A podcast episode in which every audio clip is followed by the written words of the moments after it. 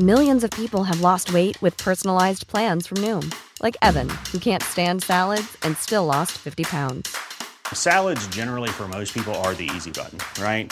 For me, that wasn't an option. I never really was a salad guy. That's just not who I am. But Noom worked for me. Get your personalized plan today at Noom.com. Real Noom user compensated to provide their story. In four weeks, the typical Noom user can expect to lose one to two pounds per week. Individual results may vary. Las noticias. ¿Qué tal? ¿Cómo le va? Buenas tardes. Estás a punto de escuchar Yo soy Javier Alatorre. las noticias con Javier Alatorre. La vamos a pasar muy bien. Comenzamos. Baby, can't you see there's nothing else for me to do? I'm hopelessly devoted to you.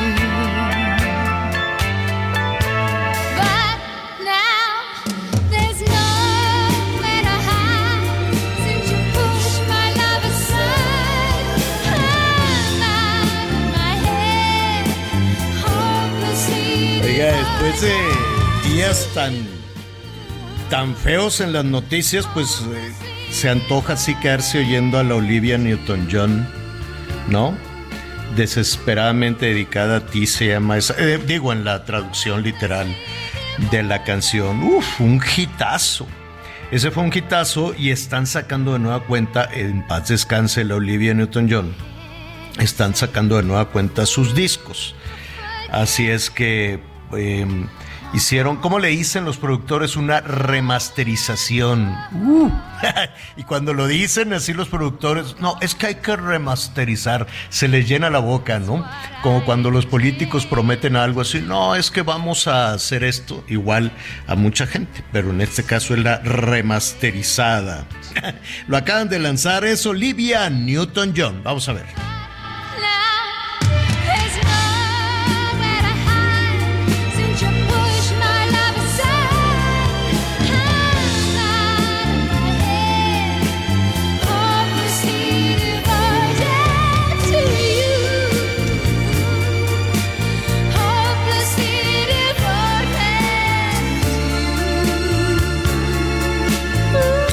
Bueno, saludamos a nuestros amigos también, eh, no solo en México, qué bueno que nos acompañan. eh, saludos allá en eh, Yucatán, que están ahí con unos calorcitos. Todavía mm, nada, nada considerable, pero pues tienen, tienen unas temperaturas que hacen falta también por acá, porque ah, qué heladas están las mañanas en el cerro. Todavía de vez en cuando unos chiflones, un viento helado que ya en la sensación térmica sí andamos a veces en el 1 o menos 1 puede ser, y después sube, sube, sube, sube rápidamente la temperatura. Así es que en este momento una mañana tibiecita, muy agradable en el eh, centro del país, vamos a estar en el norte, vamos a estar en todo el país. Y nuestros amigos que nos sintonizan allá en los Estados Unidos, qué calamidad. Por cierto, aquellas personas que tienen pendiente un, un vuelo, hacia los Estados Unidos, pues habrá que checar, ya se está más o menos normalizando la situación, pero tuvieron una, ¿qué le diré? Una falla en todos sus, eh, los sistemas que le dan información a los pilotos de los aviones, que les dicen cómo está el aeropuerto, cómo está la pista, si suben, si bajan. Entonces, pues imagínate que falle eso, pues nadie despegó.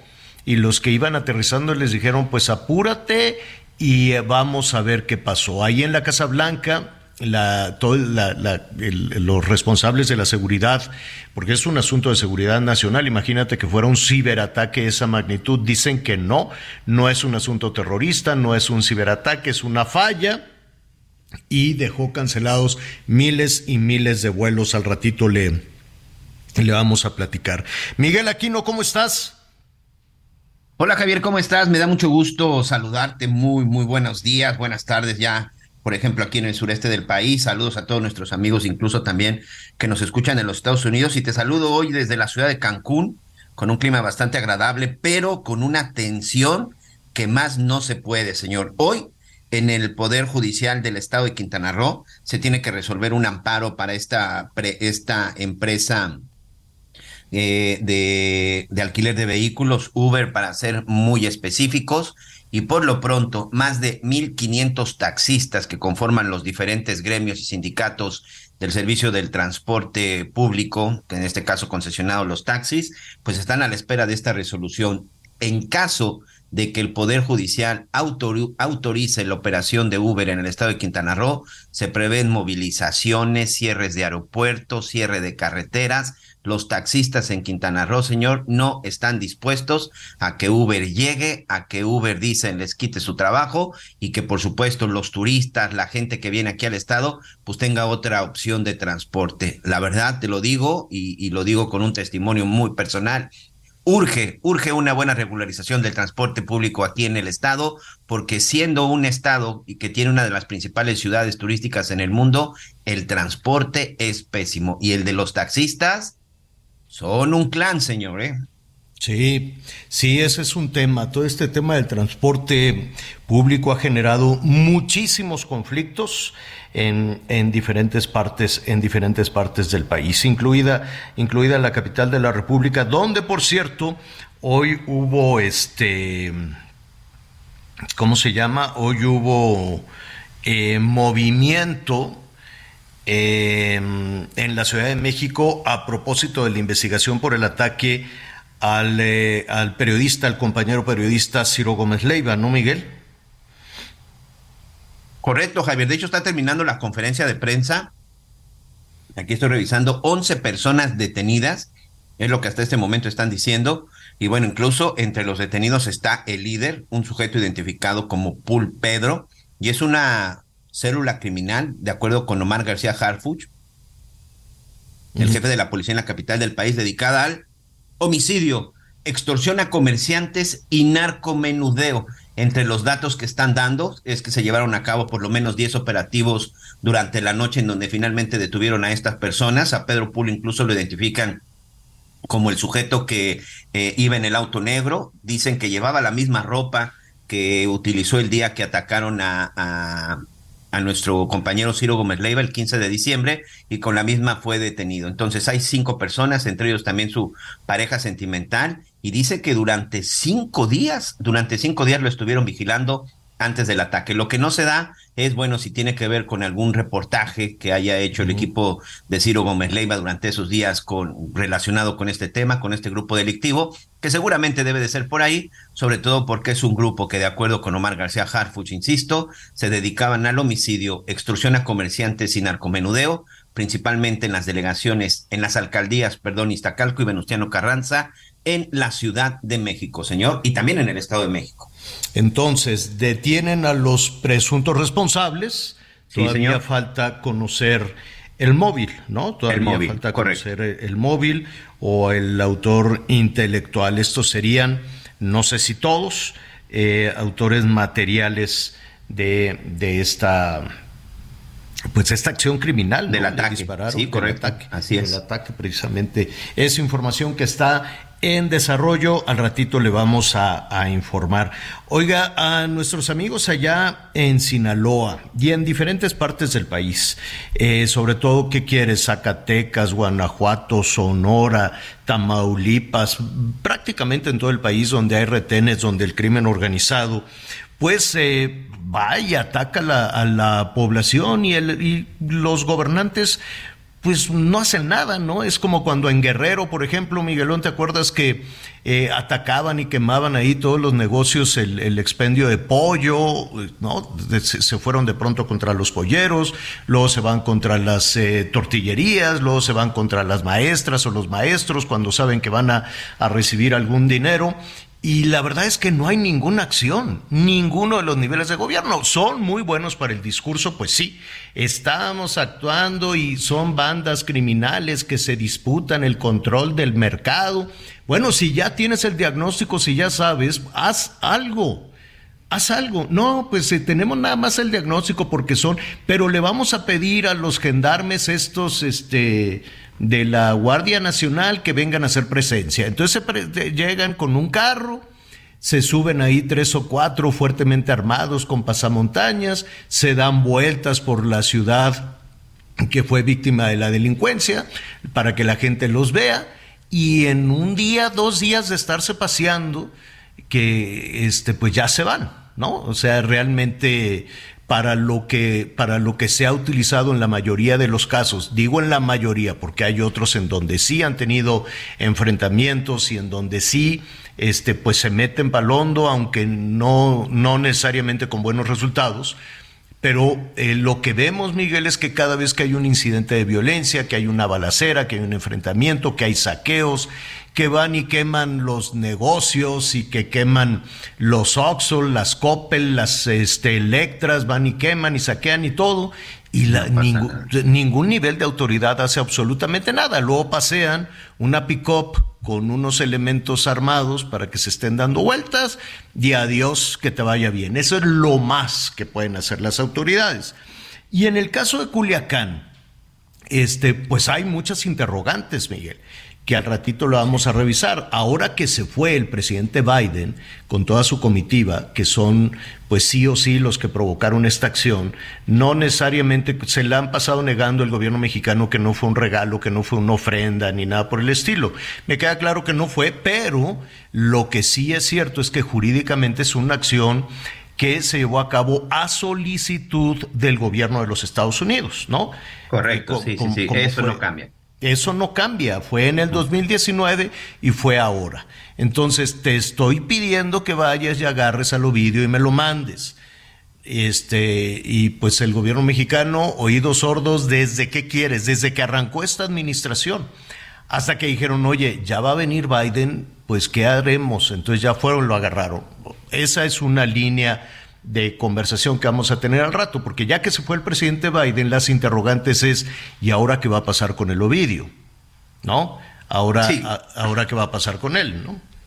Pues jurídicamente lo que va a pasar, Javier, es que se va a quedar en el penal de, del altiplano en Almoloya de Juárez, por cierto, la misma prisión en donde estuvo su padre y de donde se escapó y de donde salió después para irse antes de su extradición.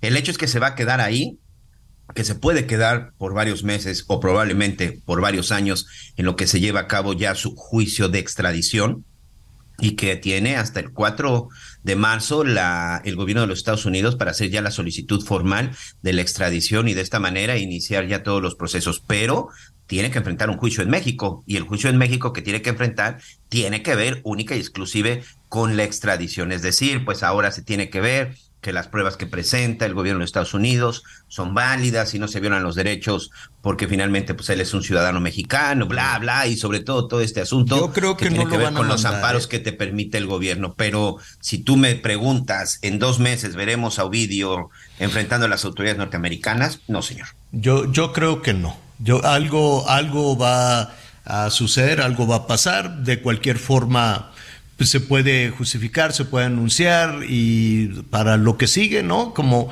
como muchas es de las eh, situaciones con las que hemos empezado este año, que se le apuesta al olvido, pero un olvido rapidísimo. Apenas vamos en el día 11 y se nos van acumulando las, las, este, las situaciones y se le apuesta que la gente esté más preocupada por sobrevivir en esta quincena terrible, este, por tener un poquito de dinero, por salir adelante y a que se le olvide si se reventó el metro, si se les fugaron reos eh, o si hubo balaceras o si, ¿no? Son tantas las cosas que suceden este, cotidianamente que todos los niveles de autoridad le apuestan al, al olvido. Pero hay mucha gente, por ejemplo en Sinaloa. ¿Quién les va a pagar a los comerciantes que les balacearon las vitrinas? ¿Quién les va a pagar a los comerciantes que les saquearon el negocio? ¿Quién les va a regresar el automóvil a 250 familias? 250 familias, Miguel, que, que de pronto, pues, eh, ¿quién, responde? ¿El, el, alcalde, ese polémico alcalde de Culiacán? ¿El gobernador de Sinaloa, que lo más que pudo decir fue, pues ahí cuídense solitos, no salgan de su casa? Y es que a mí nadie me dijo, y es que a mí nadie me avisó por alguna razón nadie le dijo y por alguna razón nadie le avisó. O va a ser el gobierno federal que dijo, no, pues sí, hubo una matazón, 30 muertos y ya me voy porque tengo que ir a atender asuntos en la Ciudad de México. No, la Ciudad de México está demandante Ciudad de México y ahí se quedaron. los comerciantes, los negociantes, las personas que estuvieron encerradas en su casa. Y yo imagino esas 250 familias que le robaron el carro. Oye, tener un carro, Miguel, es... y muchos no, lo usan para trabajar, ¿eh? Lo usas para trabajar. camionetas de carga. Pa- o para trabajar, o para llevar a los niños a la escuela, para lo que se te dé la gana, para farolear si quieres, para lo que sea, pero es tuyo, es tu patrimonio. ¿Qué dicen las aseguradoras? Pues eh, hemos eh, intentado platicar con ellas, ¿no, Miguel? Porque bueno, el gobierno Sí, sí, sí. dice, pues yo llegué, no- él no organicé una matazón, subí helicópteros, disparé por todos lados y esa es mi tarea. Oye, ¿y quién, No, no, va, a yo- quién va a proteger a la ciudadanía? Ah, pues eso sí, quién sabe. ¿no? No, yo creo que sí es importante decir que todos los vidrios rotos, por llamarlo de alguna manera, no los va a pagar el gobierno, no los va a pagar absolutamente ninguna autoridad. La verdad es que no, nunca ha sucedido una situación de esta, porque bueno, esta no es la primera balacera que se da en un lugar. Recordemos lo que sucedió a mediados del año pasado en Ciudad Juárez, en la zona de, de Nayarit, Javier, en, en muchos lugares, en Michoacán, incluso en Guanajuato, que van, deshacen y destruyen negocios. Bueno, lo hemos visto incluso en la Ciudad de México, cuando van y hacen las marchas. eh, todos estos grupos anarquistas van, destruyen todo, el gobierno no paga absolutamente ningún vidrio roto. Entonces, eso no va a suceder. Que lo que dicen las aseguradoras que están revisando la situación de cada uno de los vehículos, la gente que tenga su vehículo asegurado, pues acérquese a un asesor para que les digan cuáles son las condiciones y sobre todo si se les puede o no. Se han negado a dar una entrevista, hemos solicitado entrevista con la Asociación Nacional de Instituciones de Seguro, la ANIS, AMIS, pero hasta el momento dicen que no, que no va a haber entrevistas, que no este, que están revisando y que están en espera de este para ver para ver cómo se va a proceder. Lo que sí es un hecho es que si tú, Javier Alatorre, tu vehículo no estaba asegurado, señor, lamento decirle que se quedó sin auto, ha perdido usted ese bien por no tenerlo asegurado, porque, insisto, nadie del gobierno te va a pagar ni siquiera una llanta. Ni los negocios balaceados, ni quemados, ni las pérdidas que tuviste, nada, pues no. La gente dice, Nada, no, ya nada. na- yo nada más fui a armar ahí un escenario de violencia para agarrar a un criminal y, nada más. A ver, así, así es. Probablemente así sea, ¿no? Probablemente para los responsables de la seguridad en este país así es, ¿no? Yo no tengo por qué andar cuidando la ciudadanía, yo voy por mi objetivo a cualquier costo. Oye, 30 muertos a cualquier costo. Oye, los lesionados, pues ni siquiera supimos cuántos fueron. Nadie tiene la certeza de cuánta gente se murió, nadie tiene la certeza de cuántas gentes resultaron lesionadas, nadie tiene un balance de, de las pérdidas económicas en esta situación. Y muy probablemente la parte ejecutora de todo esto, pues tampoco lo está pensando. Dicen, oye, no, yo no tengo que estar pensando en la ciudadanía.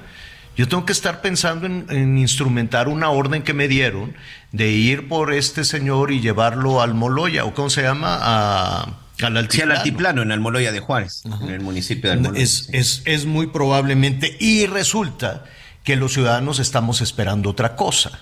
Entonces aquí es como cuando quieres tú contratar, ¿no? Contratas a una persona para que te haga un, un servicio, contratas un plomero, y el plomero está pensando en otra cosa, el plomero está pensando cuánto le, le voy a encajar el diente a este, le voy a decir que no sirve aquello, o cómo le voy a hacer para justificar una chamba que no sé hacer, pero yo digo que soy plomero.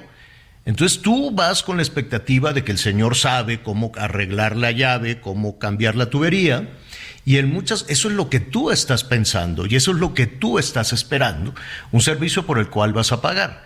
Y muy probablemente el plomero dice, ¿y cómo le hago para decirle que yo pues fui chalán, fui aprendiz, realmente no sé qué, qué tubo, ni tampoco sé con qué voy a sellar, ni tampoco sé si tengo que tu- tumbar la pared y lo único que digo, uy, no, hay que poner todo nuevo. Y voy con, y el plomero con la expectativa de este, pues sacar el mayor, el mayor provecho, provecho posible. Así podría ser, así puede ser, muy probablemente con los que gobiernan, porque pues andan muy sueltos y se les olvida a todos los niveles de gobierno que son empleados nuestros. Se les olvida que nosotros les pagamos. Se les olvida que ellos están contratados temporalmente para hacer un servicio. Se les olvida que el ejercicio del poder es otra cosa. Y se les olvida que tienen que cumplir con las expectativas que tenemos los ciudadanos. Para eso se les contrató. Y el contrato se establece cada vez que hay elecciones. Entonces uno como ciudadano dice, bueno, a ver, ¿quién me ofrece mejor? Pues esta dice que sabe hacer esto, este dice que sabe, no, o sea, tengo la casa hecha una ruina. ¿A quién voy a contratar? ¿A la que sabe de salud o a la que sabe de plomería o al que sabe de alimentación? ¿A quién voy a contratar porque tengo aquí todo? Y entonces tú decides, voy a contratar a este, este y este. Esa es la expectativa que tú tienes porque te dijeron cuando estaban levantando la mano, te dijeron que sabían cómo hacerlo. Evidentemente no tienen la más remota idea de cómo hacerlo. Pero una y otra y otra vez, desde que me acuerdo, Miguel, nos engañan. La clase política nacional nos dice que sabe cómo hacer las cosas y la verdad es que no tienen la más remota idea de cómo hacer las cosas. Es un asunto casi casi de vanidad, es un asunto casi casi egocéntrico, es un asunto casi casi de concurso, de decir voy a concursar y el ego me dice que tengo que ganar y ya que ganaste qué, ah no, pues este voy a buscar otro concurso. Voy a seguir concursando, al cabo se siente bien bonito ganar. Oye, pero no tienes que administrar, no tienes que gobernar, no tienes que cumplir con aquello que le ofreciste a las personas. Ah, pues este, aquí voy a poner a mi compadre Filemón para que él haga estas cosas que, que, prometí que hicieran y pues ahí que saque una lana y a ver a- para qué alcanza. Puro chambón. Desde, es- es- este país tiene una dinámica que empujamos los ciudadanos. Somos los ciudadanos los que tenemos ese, e- ese envión, somos los ciudadanos los que hacemos que las cosas sucedan. Porque si somos honestos, si vemos desde las presidentas municipales, los presidentes, todos hacia arriba, son muy pocos, no digo que no los hay, sí los hay, pero son muy pocos aquellos que efectivamente saben cómo solucionar las cosas, que efectivamente saben cómo tapar los hoyos, simplemente. A ¿Y en ver, ¿para qué te contraté? señor? ¿Para ¿En qué te contraté para tapar los hoyos? ¿Eh o qué qué? ¿En dónde están esos funcionarios? Pues que no lo que sé, pero debe de haber, o sea, tampoco quieras que sean unas lumbreras, porque no lo son, porque no Bueno, saben acuérdate, hacer nada. acuérdate que la línea, que la línea es 90% honestidad y 10% de capacidad. Pero debe de haber alguien que sepa cambiar un foco por lo menos. Entonces, para eso se les contratan. Y ve cómo están las calles del país, ve cómo están las fugas de agua. Al ratito vas a ver que vamos a empezar otra vez con el brete de la sequía y que si la presa, pero que no llegó el dinero, pero que sí llegó, pero que no me lo dieron porque soy de oposición y que quién sabe que al ratito vamos a empezar con eso, con ese eterno batallar y con los eh, combustibles y con el diésel y vamos a estar con las broncas, la misma, la mismitita historia que de pronto se nos olvida por las fiestas y porque nos cae un dinerito extra y demás, pero cuando se nos viene la tremenda realidad de lo que está sucediendo en todos los lugares del país, pues como dice el presidente, reclámales, ¿no? Y a, ver, ve y reclámale a tu a tu eh, autoridad este más cercana, a ver qué te dice. Te va a decir, no, pues no hay dinero porque no me lo dieron. por-". Como dicen los políticos, es que no, no bajó el recurso. Ya es que les da vergüenza decirle dinero. Es que no bajó el recurso. No, no bajó el recurso, pero estamos esperando aquí a ver si baja el recurso. No, hombre, que, que es igual de grave robar que malgastar. Claro. Es, es igual de grave robar que tener eh, una mala administración del dinero, que es un friego de dinero, es muchísimo, muchísimo el dinero que, se hay, que, que tiene para gastar el gobierno. Y mire, miren lo que andamos. Bueno, ya También, no me voy a enojar. también es grave y corrupto, Javier, estar en un cargo de en que, el que no tienes ni la menor idea, ¿eh? Ah, claro. Eso también es completamente eh, Claro. no solo irracional, sino incluso hasta ilegal. Es como si de repente no fueras médico y te ponen a y te ponen a operar. A curar Eso gente. también. Sí, claro. Es lo mismo. Sí. O sea, la vida de millones de personas está en manos de funcionarios públicos que no han dicho la verdad, que no han dicho que efectivamente no saben cómo. Mira, al ratito, después de la pausa, vamos a hablar del plan Sonora, que es ambicioso, que es buenísimo el plan Sonora. Nada más quiero que me digan, después de todo ese tiempo perdido en la educación y tirar la ciencia por la borda, cómo vamos a competir con los Estados Unidos. Volvemos.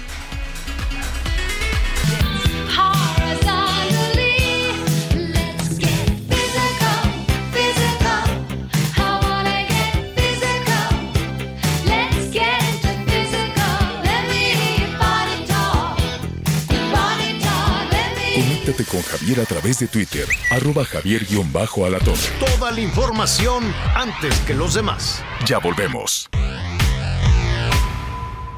Todavía hay más información. Continuamos. Las noticias en resumen. Las autoridades de la Ciudad de México buscan a Sergio Gama, alias el Chiquilín, jefe de seguridad del restaurante La Polar, presuntamente por su relación en el asesinato de Antonio Monroy el pasado 9 de enero en dicho establecimiento. Es señalado de haber estrangulado a la víctima hasta causarle la muerte. Durante la madrugada de este miércoles se registró un incendio que destruyó por completo el restaurante La Selva, ubicado en periférico en el periférico de Villahermosa, Tabasco. Las autoridades reportaron que no hubo personas lesionadas por fortuna o intoxicadas. Sin embargo, el fuego consumió al 100% el inmueble. Qué pena. El futbolista del Cruz Azul, Julio César Cata Domínguez, ofreció una disculpa pública por las imágenes de la fiesta infantil de su hijo. El jugador aseguró que no se trató de temática de narcotraficantes, sino de un videojuego. Hoy el dólar se compra en 18 pesos con 51 centavos y se vende en 19 pesos con 55. Soriana lleva pollo entero fresco a solo 38.90 el kilo. Soriana, la de todos los mexicanos. A enero 11, aplican restricciones. Oigan, eh, antes de, de continuar, felicitaciones a Guillermo del Toro. Qué, qué bueno es este, eh, este cineasta mexicano. Él es de Guadalajara, por cierto. Saludos a Guadalajara que nos escuchan por allá, pues están muy contentos. Entonces le dieron un premio por Pinocho. Em, que, que al ratito vamos a tener ahí más detalles de la entrega de los globos de oro con, con- muchas eh, situaciones, pero la verdad es que sí tengo ganas, no he podido ver Pinocho, es que a mí, yo sé que este es un globo de oro para Netflix, felicidades a Netflix también, esta plataforma, las cosas han cambiado, ¿no? Las cosas han cambiado mucho, ahora los cineastas pues pueden trabajar pensando desde luego en en esa distribución masiva a través de Netflix y pensando también en la, en la pantalla, en el cine, ¿no? Que llegas, apagan la luz, comes palomas y ves una película. Si a mí me preguntan y, y- haciendo un- todo un reconocimiento a, lo- a- a la forma en que Netflix ha transformado la industria, que es fabuloso desde luego, abriéndole una oportunidad también a muchísimos productores, a muchísimas historias, pero este, a mí me gusta más en pantallota en el cine, pero vamos a ver Pinocho, lo, lo, lo vamos a ver. Me queda Ay, la lo sensación... tienes que ver.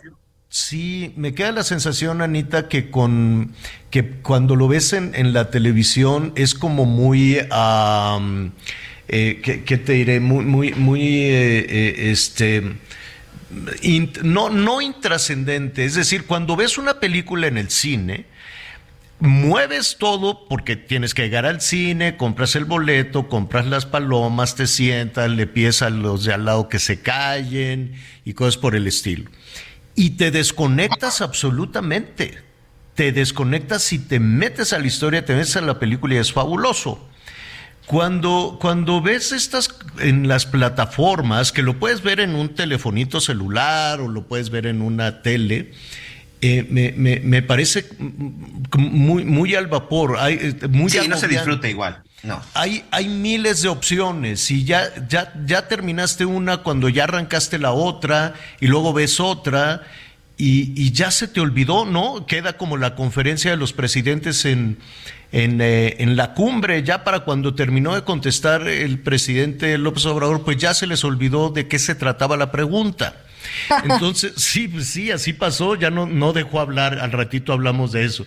Para cuando termina una respuesta de 40 minutos, pues la pregunta se quedó por allá. Entonces, así puede suceder en las plataformas. Yo prefiero en el cine. aunque es un gran éxito de Guillermo del Toro. Me dicen que no es para niños, que sí está, que sí está fuerte esta versión de Pinocho, ¿no? Yo sí, este, ya la vi. Eh, para empezar, eh, este, sí, sí me gustó. La producción es muy buena. Sí, no es una película de niños. lo- las imágenes de pronto son muy grotescas. Es Guillermo del Toro. La ballena que sabemos, y digo, cuento un poquito la historia, porque todos conocemos la historia de Pinocho. No, pero Este, tampoco tanto nos cuentes. Bueno, la ballena, la por ejemplo, ballena? que aparece, que es un protagonista especial, es un monstruo, es, está horrible, o sea, ¿Ah, sí? es un monstruo. Es la película de Guillermo del Toro. Y fíjate que esa película en cine, Javier, Ah. no sé qué, qué tan impacto tendría, porque es una película, es una película oscura. No tiene Uh. muchos colores. Normalmente es en lugares cerrados y tiene. Pues es como el cine blanco y luz. negro. Es como el cine blanco y negro. ¿No? Sí, es una película muy oscura. Ya, sí. no, no- sé qué opinas, Anita. En Mira, eso no, no hubo eh, modo de verla en el cine, ¿verdad? Nada No. más. Yo la vi en Netflix, la, ver- la mera verdad, este, y me puse feliz porque ya tenía muchas ganas de verla. Este, pero sabes qué, como esta, tienes razón en todo lo que dices, Javier. Es otra manera de disfrutar o de no disfrutar de, en este caso, de una película. Pero Guillermo del Toro tiene esa sensibilidad de agarrar tus emociones, ¿no? Y ponerlas a flor de piel. Entonces, a pesar de que sí, sí, sí, sí te gustaría que fuera más luminosa, este, Sí, sí. no te, no te la vamos a spoilear porque además la historia ya te la sabes. El chiste es ver la manera en que la narra este, en, esta, en esta película Guillermo del Toro, que es a su estilo. Y una historia diferente a la que conocemos de Pinocho, ¿eh? Pero tú ya Sí. no le digas. No, nada más. Ah, sí, no es la sí misma, no, no es la misma, porque No, sí- la misma de Disney que conocemos, no. te voy a dar un coco ahorita, Miguel, en el corte. No le digas. Bueno, oiga, bueno, No, pues al ratito. prevenido. Exacto, al ratito vamos a tener eh, más de, de esta historia. Eh, si no me equivoco, Pinocho por allá en, en los 40, 50, no, no, no me quiero equivocar, ya eh, estuvo nominada, ya ganó Óscares, es decir, Pinocho pues es una, es una figura universal que al ratito vamos a, a retomar con mucho, con mucho gusto, pero mm, rápidamente para nada más dejar un avance. Eh, Salma espectacular. Salma Hayek. Ya, ya ve que hacen estos desfiles de este de las artistas y de los actores. Entonces sale la gente muy glamorosa sale la gente muy elegante lo cual está bonito. Yo sé que eh, a la actual administración eso no le gusta y que es muy criticable eh, para, para la actual administración, pero a la gente en el mundo le gusta ver a las estrellas glamorosas, le gusta ver a las estrellas que, que salen y, que lo hace. Yo, yo veo, porque he platicado con Salma en muchas ocasiones, ella le dedica un gran esfuerzo a verse espectacular en, en- en agradecimiento al público, no, no es un asunto de vanidad.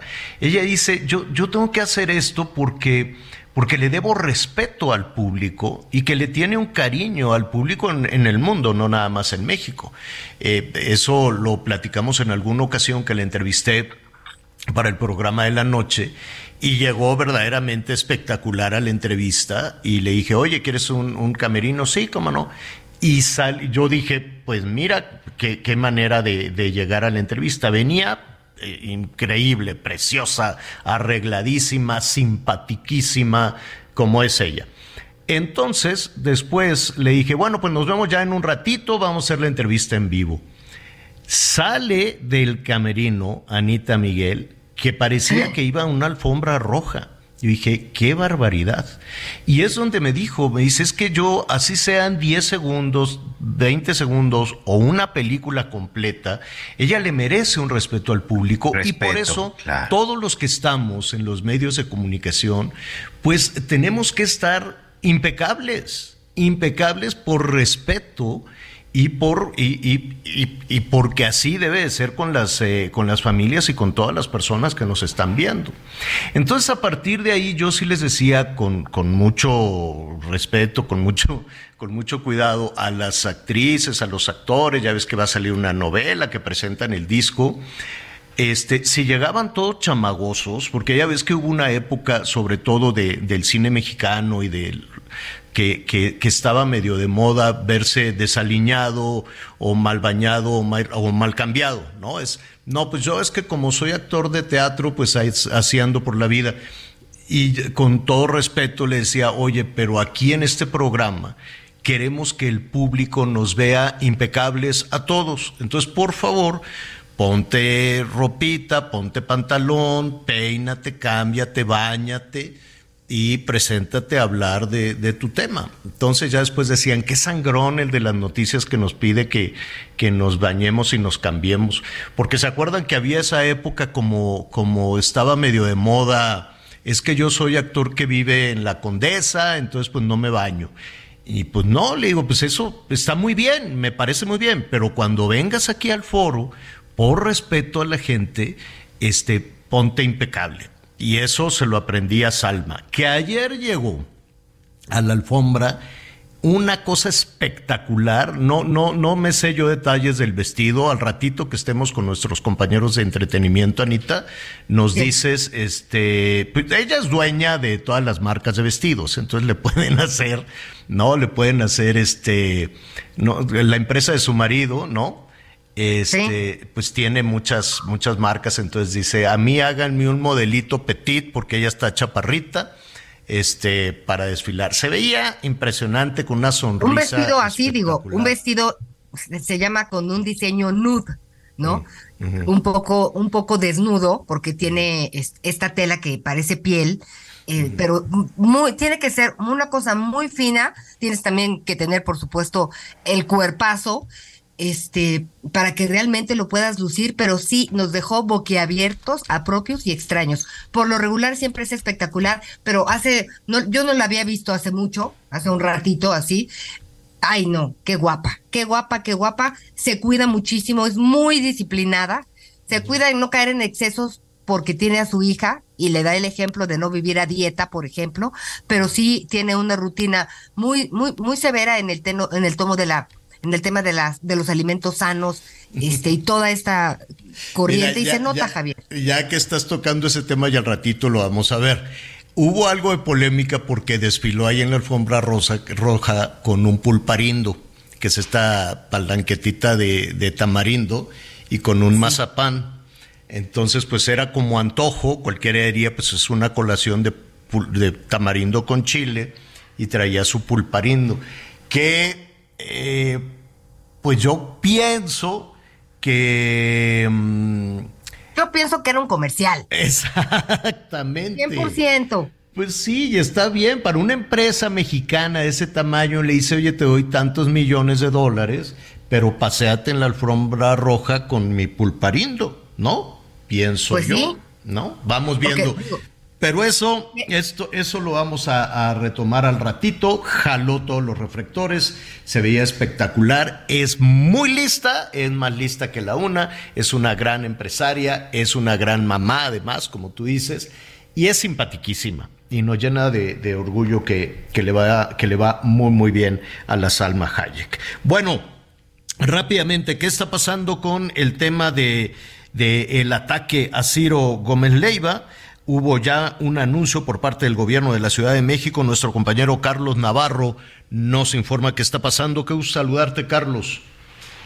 Buenos días, compañeros. Les saludo con gusto a ustedes, al auditorio, y les comento que una célula delictiva que se dedica al sicariato, así como la extorsión y narcomenudeo en la Ciudad de México y el Estado de México, fue desarticulada por operar el atentado contra el periodista Ciro Gómez Leiva.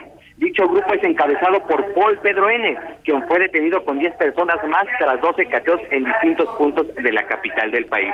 Hoy, en conferencia de prensa, la jefa de gobierno, Claudia Sheinbaum, dijo que aún no tienen identificado el móvil del atentado. Justo se le preguntó en varias ocasiones a tanto al secretario de Seguridad Ciudadana como a la jefa de gobierno y optaron por no dar el móvil de este lamentable atentado. También les comento que el titular de la Secretaría de Seguridad Ciudadana, Omar García Harfuch, reveló un dato importante. Ciro Gómez Leiva fue monitoreado en las inmediaciones del Grupo Imagen ahí en la zona de Copilco durante los días 6, 10, 11, 12 y 13 de diciembre, para después, el 15 de diciembre, a las 11, 10 horas de ese día, fuera atacado por sicarios a bordo de una camioneta. Les comento, compañeros, que pues, los, los 11 detenidos ya fueron puestos a disposición del Ministerio Público por el delito de flagrancia de narcomenudeo. En este caso se está armando la investigación con el intento de homicidio a Ciro Gómez Vega, pero en este caso fueron puestos a disposición por el delito de narcomenudeo ante el Ministerio Público. Seguirán las investigaciones y hay un dato revelador que les comento por último.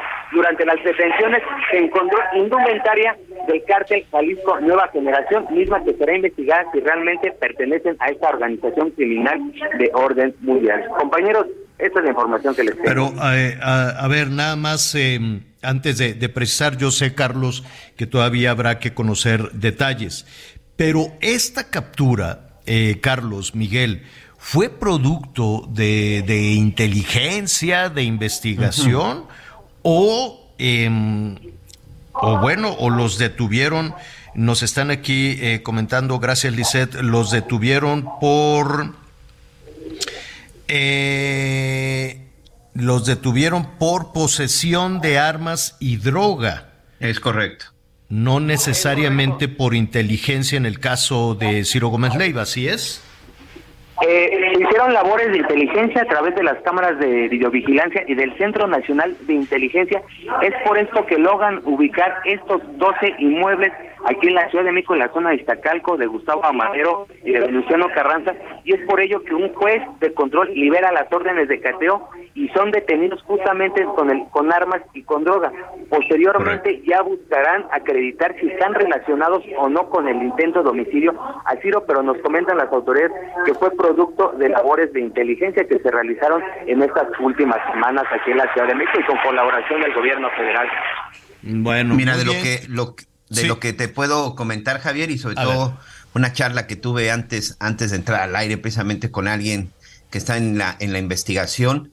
La clave es el auto negro. La clave es el vehículo negro al que se le dio seguimiento y que precisamente con las cámaras de seguridad detectaron en algunos de los domicilios que fueron cateados este vehículo guerro, este vehículo negro. Recordemos que ese vehículo después apareció abandonado en calles de, de, del centro de la Ciudad de México y ahí es la clave de todo. El seguimiento para dar con estos domicilios y para dar con estos vehículos es el auto SEAT, este auto compacto en color negro que se observa en el video, que es uno de los autos que va siguiendo a, al periodista en el momento que sale de las oficinas que se encuentran ahí en, al sur de la Ciudad de México. Pero el auto negro es la clave para dar con estos domicilios y posteriormente llevar a cabo los cateos. Bueno, Carlos, eh, manténnos por favor al, al tanto de, de lo que se anuncia en este caso. Gracias, Carlos. Claro que sí, estamos pendientes. Un abrazo. Gracias, un abrazo. Nada más, este Miguel, entonces, porque ya me confundí. Claro. Eh, la investigación era por, por narcomenudeo en la Ciudad de México, en un principio.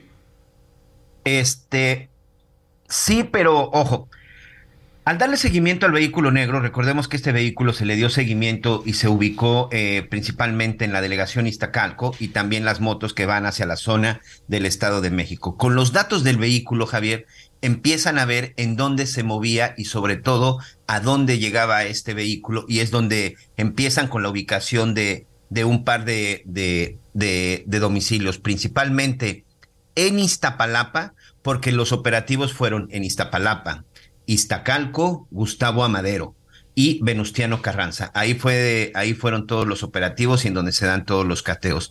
Pero sobre todo en Iztapalapa y en Iztacalco es ubicado este vehículo negro y ubican que en esos lugares donde llegaba este vehículo eran puntos de venta de narcomenudeo, que eran de las famosas tienditas. Y bajo este, bajo esta investigación, cuando se dan cuenta que son tienditas, es que se obtienen las órdenes de cateo, ingresan y encuentran drogas. La relación que se puede decir que tiene con el atentado contra el periodista Ciro Gómez Leiva es el seguimiento al vehículo negro. Los tripulantes del vehículo negro se movían en esos domicilios, pero antes, es decir, la autoridad hoy de lo que sí tiene claro es que estos sujetos se dedicaban a la venta de drogas y que estaban relacionados con algunos hechos de homicidio y de extorsión. Eso es lo que en este momento tienen conformado. Pero como el vehículo negro que dio seguimiento a la camioneta de Ciro Gómez Leiva es es lo que los lleva a esos puntos, es lo que los lleva a esos cateos. Esa es la única sospecha hasta ese momento que se tiene de que pudieron haber participado en el atentado.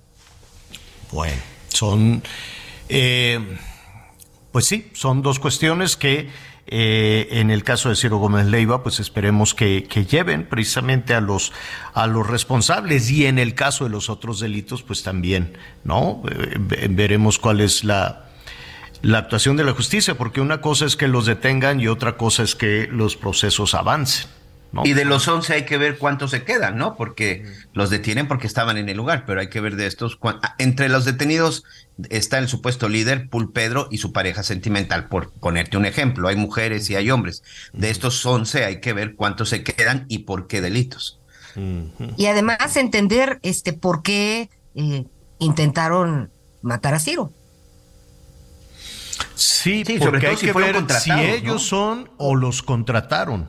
Claro, ¿no? sí, sí, sí. No, por ellos tendrán, ten, eso es lo que se supone que ahí nos quedamos, que uh -huh. pues que seguirá la, la, investigación porque pues finalmente no, este, pues, pues sí, pero las investigaciones no, no, no, digo, esperemos, ¿no? Eh, esperemos que, que, todo se sepa, esperemos que, que así, que así, este... Solo dijeron que pertenecían a una célula criminal de la Ciudad de México y Estado de México, ¿verdad, Miguel? Es correcto, es correcto. Se supone que ellos operaban.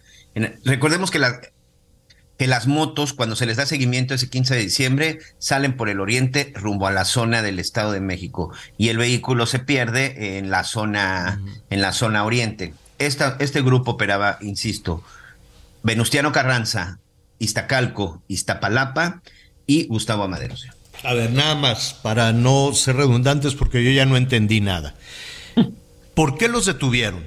¿Por el atentado a Ciro Gómez Leiva o por eh, tráfico de drogas y posesión de armas en flagrancia? La orden de cateo es por eh, tráfico de drogas. Ah, entonces los detuvieron se, por tráfico porque se de identifica drogas. que en ese lugar Ajá. hay venta de drogas y al ingresar no solamente encuentran drogas, sino también armas. Por eso se obtienen las órdenes de cateo. Ok, eh, la, el, el, tema entonces es una banda criminal en la Ciudad de México que vende drogas y que tiene armas. Se Correcto. hace un cateo y agarran a todos estos, como a 11 y a una muchacha. ¿Así es? Ajá, así es, bueno, son 11. ¿Y en qué momento los vinculan con Ciro? Porque los domicilios que fueron cateados son domicilios en donde, de acuerdo con las cámaras de seguridad, estuvo el vehículo negro Coche que negro, se utilizó, sí. que se, es un SEAT color negro, un compacto, que después fue abandonado. Ese vehículo estuvo en esos domicilios, en, una, en algunos de los domicilios cateados. Seguramente después hicieron ahí una especie como de liga de cadena con seguimientos, pero en un par de esos, eh, de esos domicilios ¿Y cómo, y cómo estuvo supieron, el vehículo negro. ¿Cómo supieron que el carro, y ese carro se utilizó en el atentado a Ciro? Correcto, es el vehículo que aparece en las cámaras de seguridad. Todo es a partir de las cámaras de seguridad, Javier. El vehículo negro que aparece en las cámaras de seguridad, el mismo vehículo que después fue abandonado, ese vehículo, de, con una revisión en las cámaras de seguridad, se ubica en algunos de los domicilios que fueron cateados. A ver, nada más, espérame, espérame, espérame, despacito, despacito. Ese vehículo negro, eh, ¿se, ve, ¿se ve el vehículo de Ciro y ahí a un lado el vehículo negro? ¿O cómo saben de ese vehículo negro? Cuando se dan a conocer las imágenes de, del día del ataque, se da un seguimiento desde que Ciro Gómez Leiva sale de Grupo Imagen. En el momento que sale, hay un vehículo negro que se arranca detrás de él. Ah, y posteriormente lo interceptan también dos motocicletas. Cuando él ingresa a la colonia, eh, en la colonia donde vive, que es muy cerca de las oficinas, todavía se ve ese vehículo negro. El vehículo negro no participa directamente en el ataque, por lo menos eso no se tiene acreditado. Recordemos que el ataque viene directo de las motos, aunque se dijo que también pudo haber disparos desde un auto, pero el vehículo negro se le relaciona porque en las imágenes se ve que los tripulantes de ese vehículo negro van siguiendo a Ciro Gómez Leiva. Esa, esa es la, la, la hipótesis de la autoridad. Esa es la participación, Pero que desde no. ese vehículo se ah. observaba y se seguía a Ciro Gómez Leiva. Que de ahí lo veían, pero no salieron balas de ese vehículo. Es correcto, es correcto, que desde ese vehículo aparentemente no, aunque se dice que tuvo otros, otros disparos. Bueno, Eh, y luego, Te ¿qué digo, pasó? ese vehículo incluso después, Javier, Ajá. fue abandonado en la alcaldía Venustiano Carranza, si no me equivoco, fue dos semanas después de la agresión. Y dos Y semanas luego, después. Oye, ¿cómo le hicieron para ver que ese vehículo estaba en las relación. propiedades cateadas? Supuestamente con el seguimiento de las cámaras de seguridad, señor. Y la, y la respuesta de la, de la fiscal Ernestina Godoy es, es una investigación que continúa, hay indicios de que hay otras cosas, tenemos pruebas e indicios para cada una de las personas y para cada uno de los lugares que fueron cateados. Todo lo tenemos muy relacionado, insisto que no te, que nos tengan confianza, paciencia para poder llegar al fondo de este lamentable caso. Así explicó ella este Bueno, no entendí. No, me, me falta ver cómo, cómo vinculan ese vehículo con los que acaban de agarrar. Pero lo, lo vemos después de una pausa.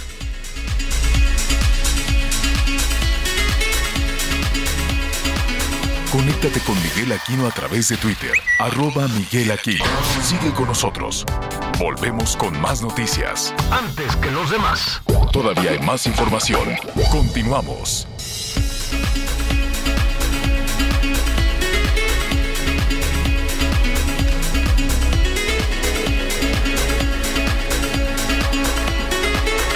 Bueno, bueno, muy bien. Eh,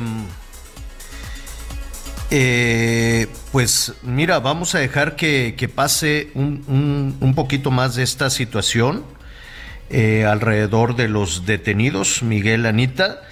Eh, no, no, no le digo, yo sé, ¿no? Si la autoridad dice agarramos a los que dispararon, bueno, pues agarraron a los que dispararon, pero em, Vaya, no sé si ya están detenidos y ya los llevaron a la cárcel acusados de dispararle a Ciro o ya están detenidos y los llevan los llevan a algún sitio acusados Están de declarando. drogas. Están declarando, están declarando todavía. Ahorita cuál es el proceso, cómo fueron detenidos en flagrancia, los presentan en el Ministerio Público. En, en este caso la flagrancia fue la aportación de armas y las Es- drogas. Están es. declarando en el Ministerio Público para ver qué responsabilidad tiene cada uno y seguramente le estarán preguntando al respecto. Ya después de ello, bueno, pues ya se dará ya se dará a conocer las órdenes de aprehensión que en su momento serán solicitadas. Ahorita pueden estar hasta de 24 a 48 horas en el Ministerio Público si es necesario para rendir su declaración, señor. Están declarando en este momento. Exacto, exacto. Aunque Oye, y, son, eh, insisto en que son dos cuestiones. Están declarando sobre el móvil para atentar contra Ciro Gómez Leiva o están declarando por haber sido detenidos en flagrancia con drogas y armas. Es, es únicamente que no, no, eh, se anunció como resolvimos el caso del atentado contra Ciro.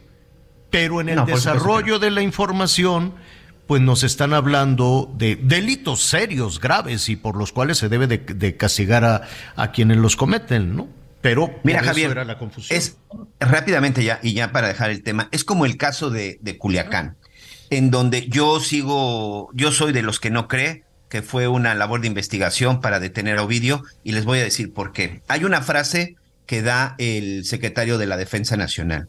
Cuando una patrulla de la Guardia Nacional se encuentra un convoy de sujetos armados, es agredida y se da un enfrentamiento. Cuando se logra la detención, el sometimiento y detención de los sujetos que agredieron a los elementos de la Guardia Nacional, entre ellos se identifica a un presunto sujeto que tenía una orden de aprehensión. Es decir, yo creo que incluso no fue una labor de investigación, sino fue un hecho fortuito. Y la otra, los detienen con droga y los detienen con, con armas, los detienen en una flagrancia que hoy no se les ha tipificado. Es decir, cada quien en su momento llevan a cabo las detenciones y llevan los procesos, pues como más les convenga. En este caso, se ubica ese vehículo, pero como no se tienen las pruebas contundentes para saber si son o no son los que participaron en el, en el hecho de Ciro Gómez Leiva, pero lo que sí tienen es que en esas casas se vendía droga y estaban armados, por eso es que los detienen. Hoy están Sí. detenidos por Ah, eso sí venta de drogas y por armas. Exacto. No. Ahí sí ya lo En la- Por eso entendí. están detenidos. En la sí. identificación de ese, Miguel dice actividades delictivas, dice homicidios, extorsión a comerciantes y narcomenudeo. Así que a dice eso se de- que a eso se Sí. dedicaba la banda pero las la detención es por venta de, de, narcóticos y posesión de armas. Ahí está, así, y, y son delitos muy serios. Claro. Es un flagelo para la Ciudad de México. Hey, I'm Ryan Reynolds. Recently, I asked Mint Mobile's legal team if big wireless companies are allowed to raise prices due to inflation. They said yes. And then when I asked if raising prices technically violates those onerous two-year contracts, they said, "What the f*** are you talking about? You insane Hollywood ass." So to recap, we're cutting the price of Mint Unlimited from $30 a month to just $15 a month. Give it a try at mintmobile.com slash switch. $45 up front for three months plus taxes and fees. Promoting for new customers for limited time. Unlimited more than 40 gigabytes per month. Slows. Full terms at mintmobile.com. Las extorsiones, el narcomenudeo, ahí está, ¿no? Lo que confundió el reguero de pólvora fue eh, anteponer el caso de Ciro Gómez Leiva, ¿no? decir, ya los agarramos, al ratito los vamos a presentar. Y viene la confusión cuando se los está presentando por otra cosa, que evidentemente allá hay un vínculo importantísimo, el vehículo negro. Importantísimo, el vehículo negro, pero no dejan de ser dos cuestiones diferentes. Falta que reúnan los elementos, es decir, la manera en que lo anunciaron en redes sociales y demás, ya agarramos a los que atentaron contra Ciro. Y entonces cuando pones atención dices, ¿cómo? Los agarraste por otra cosa. ¿No? Y los estás investigando. Empezaron a, los empezaron a seguir a raíz de ese atentado contra Ciro Gómez Leiva. Y entonces ya cuando los, en el seguimiento, pues ya encontraron que eran unas joyitas, pero todavía no nos han dicho cuál es la conexión directa. Pero lo anunciaste de esa manera. ¿Estás de acuerdo? Se anunció de esa manera. ¿Sabes qué? El coche negro sí es la conexión directa. No lo dudo, no lo dudo, pero, pero, pero es únicamente una especulación. Si me explico, no lo dudo, no dudo de que por ahí jalaron y que ahí tienen los elementos, pero se anunció una cosa, estén pendientes porque les vamos a presentar a los que atentaron contra el periodista y después sale es que son extorsionadores, tenían armas, los agarraron en flagrancia y los vamos a vincular a proceso. ¿Y el otro caso? ¿No? Entonces era, era como muy tronante el decir, ya agarramos a los que atentaron contra Ciro. Puede ser, pero faltan los argumentos para eso. No sé si me explico y para no enredarnos más, es eh, básicamente hay estas 11 personas detenidas. Oye, es un número importante de mujeres, son cinco, seis hombres y cinco mujeres, ¿eh? Sí, te digo, porque finalmente muchas de ellas son, por eso también hay que ver qué, qué, responsabilidad tienen algunos. Yo me atrevo a decir que por supuesto no se van a quedar los 11 detenidos y también me atrevo a decir, si llegara a existir un vínculo eh, con el atentado, seguramente los 11 no tendrán que ver, solamente algunos de ellos. Fíjate, aquí hay una parte bien interesante, le mando un abrazo a uno de nuestros este, amigos, un gran colaborador en su momento también ahí en Azteca Cervando, que es un paramédico y operador, y fíjate que aquí me hace una observación. El seguimiento de las cámaras no es tan complicado. Ubicando un vehículo, lo único que se hace es empezar a revisar los videos con seguimiento hacia atrás. Esa es la forma en la que empiezas a ubicar cuando un vehículo, de dónde salió, de dónde partió, antes de llegar a un lugar de los hechos. Qué interesante esto, ¿eh? Pues el asunto está, el asunto está en desarrollo. Ya veremos qué es eh, lo que anuncia la la jefa de gobierno, el secretario de Seguridad Ciudadana y la fiscal también de la Ciudad de México. Un golpe importante, es un golpe importantísimo desde luego a una banda criminal, extorsionadores, vendedores de drogas y veto a saber la cantidad de ilícitos que hay alrededor de todo esto. Hay que recordar que los comerciantes en una buena zona, en varias alcaldías de la Ciudad de México, pues eh, son, víctimas totalmente, ¿no? Víctimas de las extorsiones y el narcomenudeo que sigue creciendo y creciendo en México. De que es un golpe importante, lo es. La, la, confusión vino de que se había anunciado de otra forma, se había anunciado de otra, de otra manera. Oiga, bueno, pues se está desarrollando la, la bilateral, es ya la última jornada en esta cumbre en Norteamérica. El domingo llegó el presidente, llegó el presidente Biden para cumplir pues uno de los objetivos, una de las metas que tenía México, el darle relumbrón al, al Felipe Ángeles, ¿no? Decir, miren, pues aquí aterrizó el, el Air Force One, que es un avión el más poderoso eh, del mundo, y que pues eh, lo, lo, había dicho, lo había verbalizado incluso el presidente, decía yo les voy a pedir ese favor y es un favor, dijo, de carácter político porque se los quiero eh, así, ¿no? Poner en la cara a todos mis adversarios y a los conservadores. Era, era más una suerte de, de, de, de mm, no sé, este, este, este placer que les da de pronto a algunos personajes de la vida política de, ¿no? De darles un, un, un, sablazo a sus contrincantes. Miren quién bajó. ¿Cambiará eso las condiciones del AIFA? ¿Cambiará eso la degradación del espacio aéreo mexicano? Pues no lo sabemos, ¿no? No, no sabemos si con ese aterrizaje las cosas cambien, aunque era más una satisfacción de, de, uh, contra, como dice el presidente, los este, adversarios, contra los conservadores y los adversarios, etcétera, etcétera.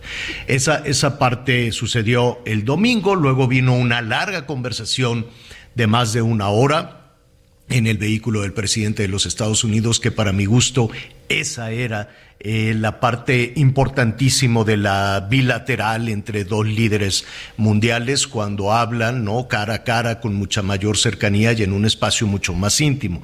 Porque ya después vienen las reuniones con eh, los grupos de trabajo, 10 de cada lado, y vienen los buenos propósitos y vienen todas estas eh, pues, expresiones de, de, integración, de bueno, lo que hemos estado escuchando desde hace muchísimos años. Importante, sí, sí es importante fortalecer esta región del mundo, sobre todo cuando estamos viendo la perspectiva en Asia que el asunto nomás no, no jala y sobre todo hay amenazas también de conflictos bélicos entre China, Taiwán, eh, donde estamos viendo Europa que no ha logrado recuperarse de la carestía de la inflación y que tienen también una guerra una guerra que impacta también en la cadena de suministros y en los alimentos. Es decir, hay muchos factores como para que nuestra Norteamérica eh, pueda ir más allá de los discursos y los, y los buenos propósitos. ¿no? Hay, hay cosas ahí este, importantes, hay anécdotas, las que usted quiera. Hay, hay muchísimas eh, anécdotas alrededor eh, una conferencia de prensa en la que pues se, se acabó el tiempo, ¿no? Eh, le, le, sucedió como a Boric o Boric, el primer el eh, presidente de Chile, que se le quedaba viendo al presidente López Obrador y le dijo, me habían dicho, pero yo no había atestiguado que usted hablaba tanto, ¿no? Lo, lo, lo dijo, lo, lo, verbalizó, dijo, bueno, pues yo ya no, ya no agrego nada más. Y en, en la reunión también entre los presidentes y el primer ministro, el tiempo eh, se lo llevó el presidente López Obrador habló un poquito más de 40 minutos y ya no tuvo oportunidad de contestar el presidente Biden a, a las preguntas pero tampoco se dio respuesta a ninguna de las preguntas que, que o por lo menos a la última de, eh, de, las preguntas y hasta el presidente Biden dijo, duró tanto la respuesta que ya ni me acuerdo de la pregunta que le habían formulado a él, a él mismo. En fin, anécdotas hay muchas, hay una bilateral, un tanto fría, aunque se anuncia de otra manera, como es la relación entre Estados Unidos y Canadá. ¿Qué eh, perspectivas hay? ¿Qué beneficios ha dejado esta cumbre? Yo le agradezco de nueva cuenta a Marta Bárcena, embajadora eminente eh, y además analista de todos estos acontecimientos, que nos acompaña de nueva cuenta esta tarde. Te saludamos con muchísimo gusto, Marta. ¿Cómo estás? Muy bien, muchas gracias, Javier. Me da mucho gusto saludarte de nuevo a Tiana María y a Miguel. Pues, ¿qué beneficios ha dejado esta cumbre? Bueno, lo que ya comentábamos ayer, la celebración misma de la cumbre, la posibilidad de lo que tú decías ahora, de que hayan conversado de manera más directa el presidente López Obrador y el presidente Biden sobre sus visiones del mundo, creo que nos deja, a ver, nos deja eh, el, según la declaración que fue emitida al final, el convencimiento de que la región necesita fortalecerse en su competitividad para seguir siendo la más productiva del mundo. Eso no es cualquier cosa, ¿eh? Claro. eh ya lo comentábamos ayer, eh, eso implica tener que alinear una serie de políticas, cumplir con el tratado, y yo creo que aquí hay algo que eh, quizás el presidente Biden y el primer ministro Trudeau y el presidente López Obrador están hablando de un fenómeno similar con palabras diferentes. ¿Qué quiero decir con esto? Mientras que el presidente Biden y el primer ministro Trudeau están utilizando el lenguaje, digamos, eh, de ahora, que es lo de la relocalización de las cadenas de valor, es decir, traer la producción de Asia hacia América del Norte, el presidente López Obrador está utilizando un lenguaje de la CEPAL de los años 70 o 60, el de sustitución de importaciones. ¿En qué radica la diferencia de estos eh, conceptos? Bueno, eh, eh, en que cuando cuando había el momento de la sustitución de importaciones, era todo lo produzco yo aquí adentro Después viene la globalización y en los procesos de producción se producen diferentes elementos a lo largo de la cadena productiva. Ahora se trata de reforzar la cadena productiva en América del Norte, pero no cerrándose necesariamente a otras regiones. ¿Y, ¿Y por qué aprendimos que era importante producir en América del Norte? porque el COVID nos mostró que éramos demasiado dependientes de Asia.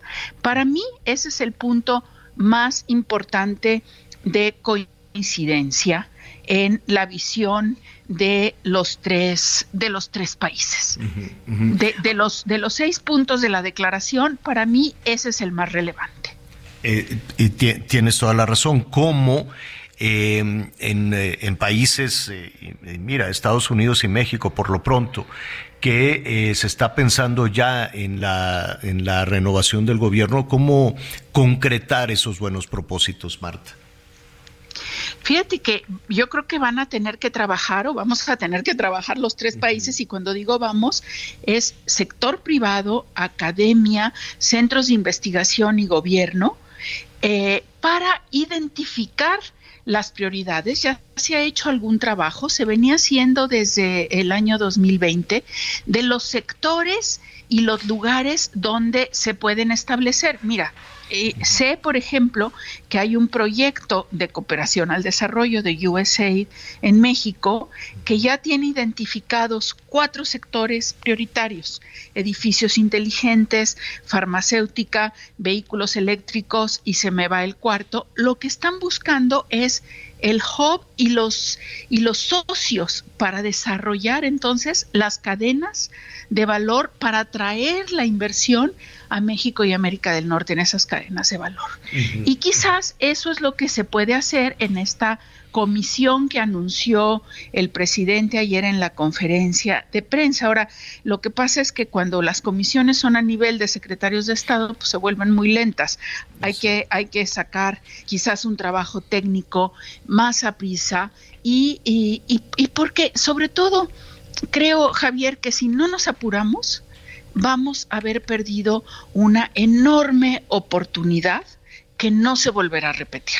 Sí, tienes toda la razón. En el momento en que la gran fábrica del mundo, China, resuelva sus problemas con Taiwán y resuelva sus problemas de salud, pues las oportunidades que ahora está dejando en este, en este mercado, pues eh, eh ahí estarán, pero no de la manera este, tan, tan a la mano. Es decir, eh, siento que nuestro país está dejando, deja que, que, se, que se vaya esta oportunidad de, establecerse en el mercado de consumidores más grande del mundo.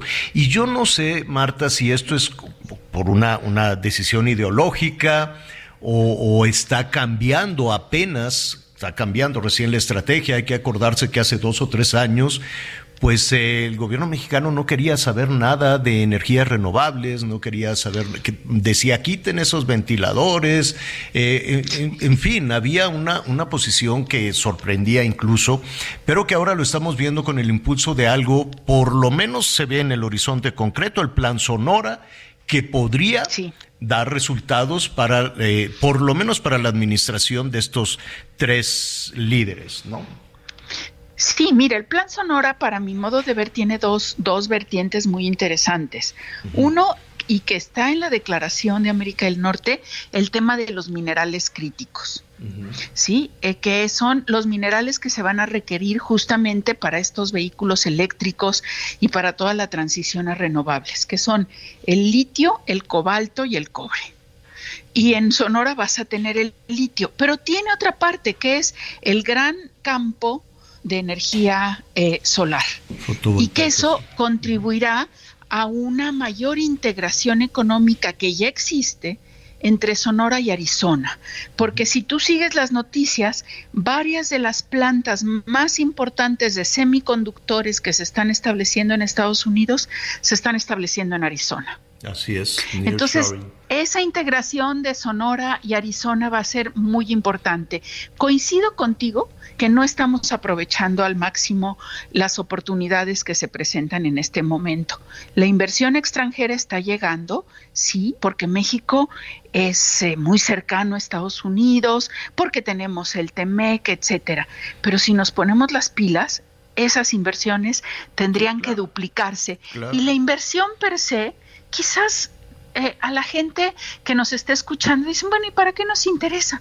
Interesa porque crea empleos formales. Con eso ayudamos a combatir la informalidad en México, empleos mejor pagados y sobre todo les abre un futuro de esos empleos mejor pagados y mejor remunerados a los jóvenes mexicanos. Tienes toda la razón, Marta, y me quedo pensando que el mejor momento para rectificar o para actuar es ahora mismo, ¿no? No, no podemos quedarnos anclados en las declaraciones del 18, del 19 o del 20 mismo, en fin, ¿no? Yo, yo siento que todos los gobiernos, todos los gobiernos en el mundo tienen un, una curva de aprendizaje y pueden este, ir corrigiendo aquello que aquello que, les daba vuelo, que les daba impulso. Nos queda, ojalá.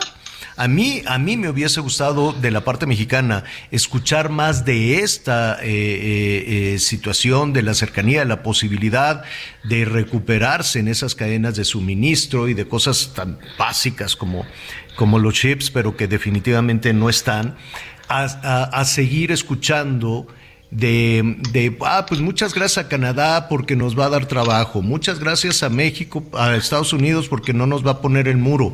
Eh, insistir en, en, exportar, en expulsar el talento y la mano de obra mexicana como un recurso.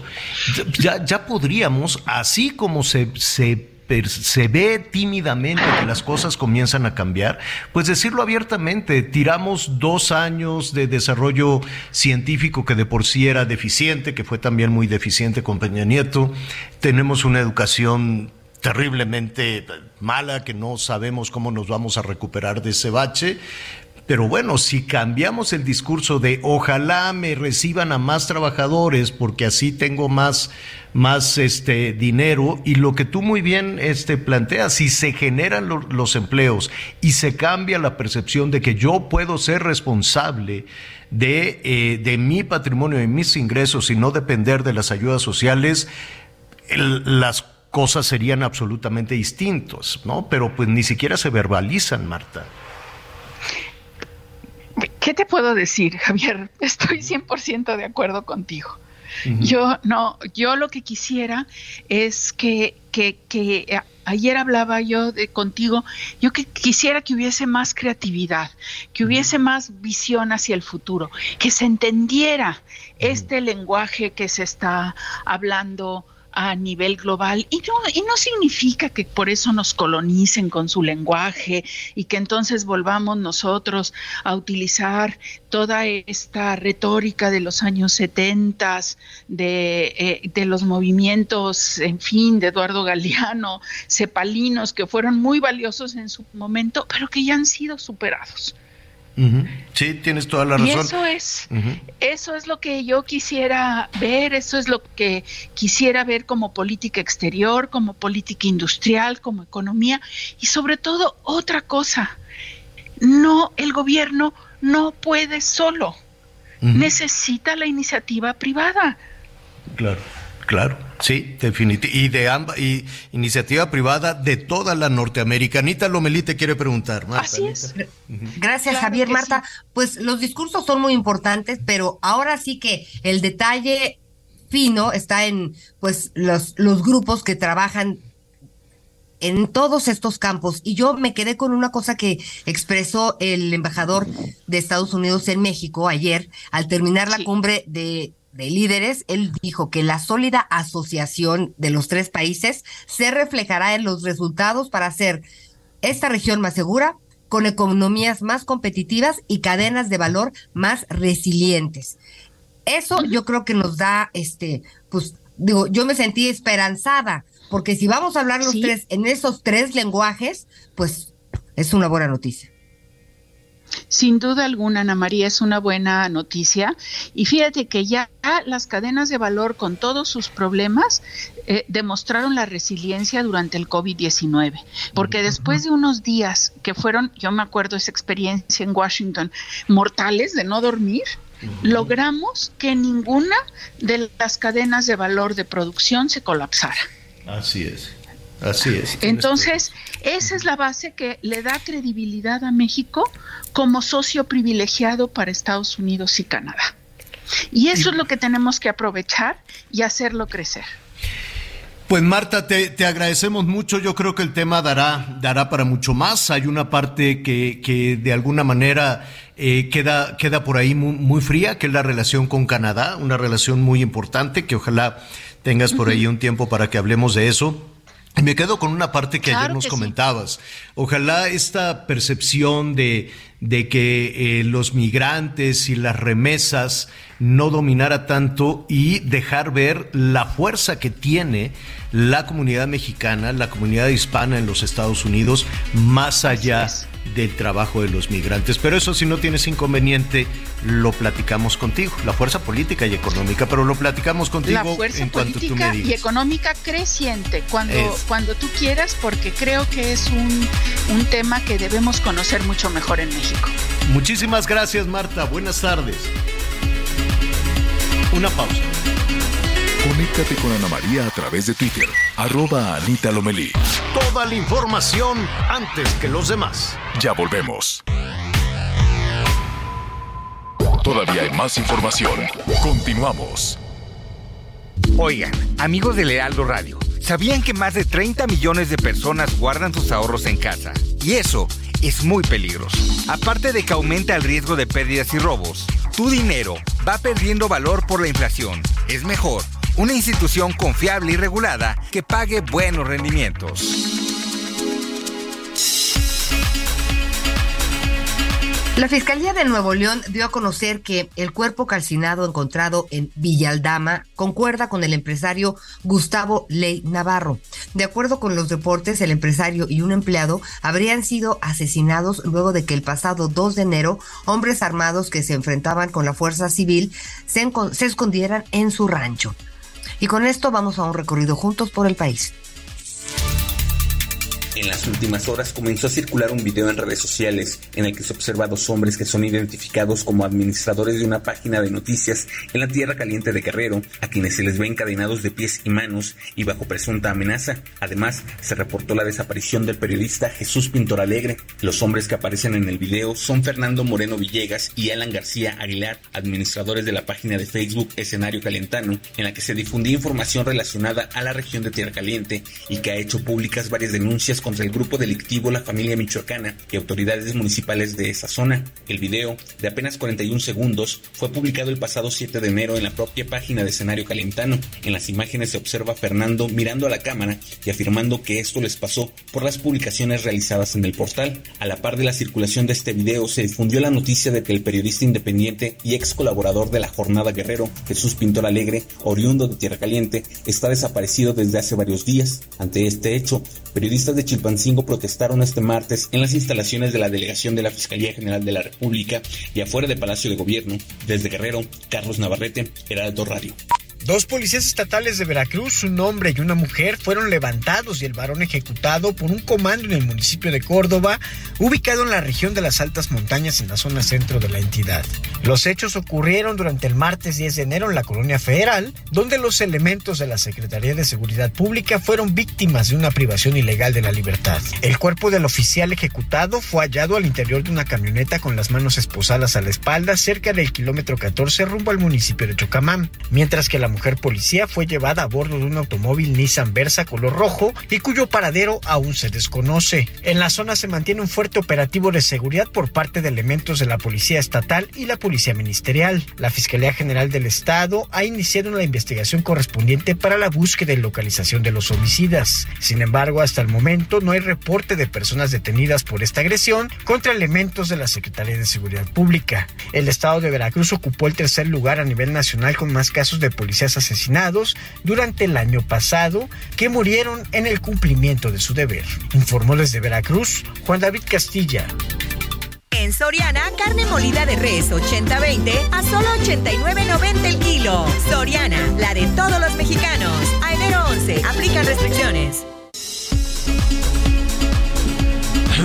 Llevamos 11, 11 días de este año que como le digo es está tiernito y tenemos todos los días estas situaciones tremendas, este empresario asesinado, estos compañeros eh, periodistas pues desaparecidos em, y todos los pendientes que, que, se nos quedan. Bueno, y además iniciamos eh, el año con ese motín en Juárez, con la fuga de reos, em, con las balaceras ahí en, en Ciudad Juárez, que también, ¿no? Ahí la autoridad dijo, pues nada, ¿no? Sí, mataron y hubo y las balaceras y la incertidumbre, quédense en su casa. ¿No? Y decíamos igual que en Caborca, igual que en Culiacán, y apenas vamos eh, iniciando el, el, año, ¿no? Se reventó el medio, chocaron allí en el metro y ya lo echaron a andar. Y en cuanto lo echaron a andar de la investigación, nada, adiós, que te vaya bien. Ayer hablábamos con el director del metro, Qué bueno que ya lo echaron a andar porque pues eso significa un trastorno severísimo para, para la movilidad, pero es realmente no, que va, está en marcha el peritaje, que la fiscalía y le, le, apuestan a que todos los días va a haber algo, ¿no? Que si agarraron a unos extorsionadores, que si agarraron a los de Ciro, y ya no nos vamos a acordar por qué estaba parado un convoy, por qué estaba parado un tren ¿Y por qué llegó el otro y le pegó? ¿Y por qué se murió una jovencita? ¿Y por qué tuvieron que ir tantos lesionados al hospital? Entonces va tan vertiginoso este tema de las tragedias y de las balaceras y de las matazones y de todo este tema de violencia que eh, se nos van se nos van acumulando. Por ejemplo, eh, eh, ahorita esto viene a colación por, por la cantidad de haitianos que están llegando a nuestro, a nuestro país y muchos, esperemos que no lleguen, requieran desde luego ayuda, ayuda sanitaria, ayuda humanitaria, porque muchos llegan enfermos, ¿no? Eh, hay en Haití un brote de cólera. Imagínese a estas alturas del partido empezar a hablar de cólera y pues en este tapón del sur de nuestro país, en donde no hay, ¿no? Y ya ayer se anunció que no se va a construir ninguna eh, nueva instalación para atender a los miles y miles de migrantes. Dijeron, no, no se va a atender absolutamente nada, denos dinero y pues ya veremos qué hacemos porque necesitamos más dinero y cosas por el estilo.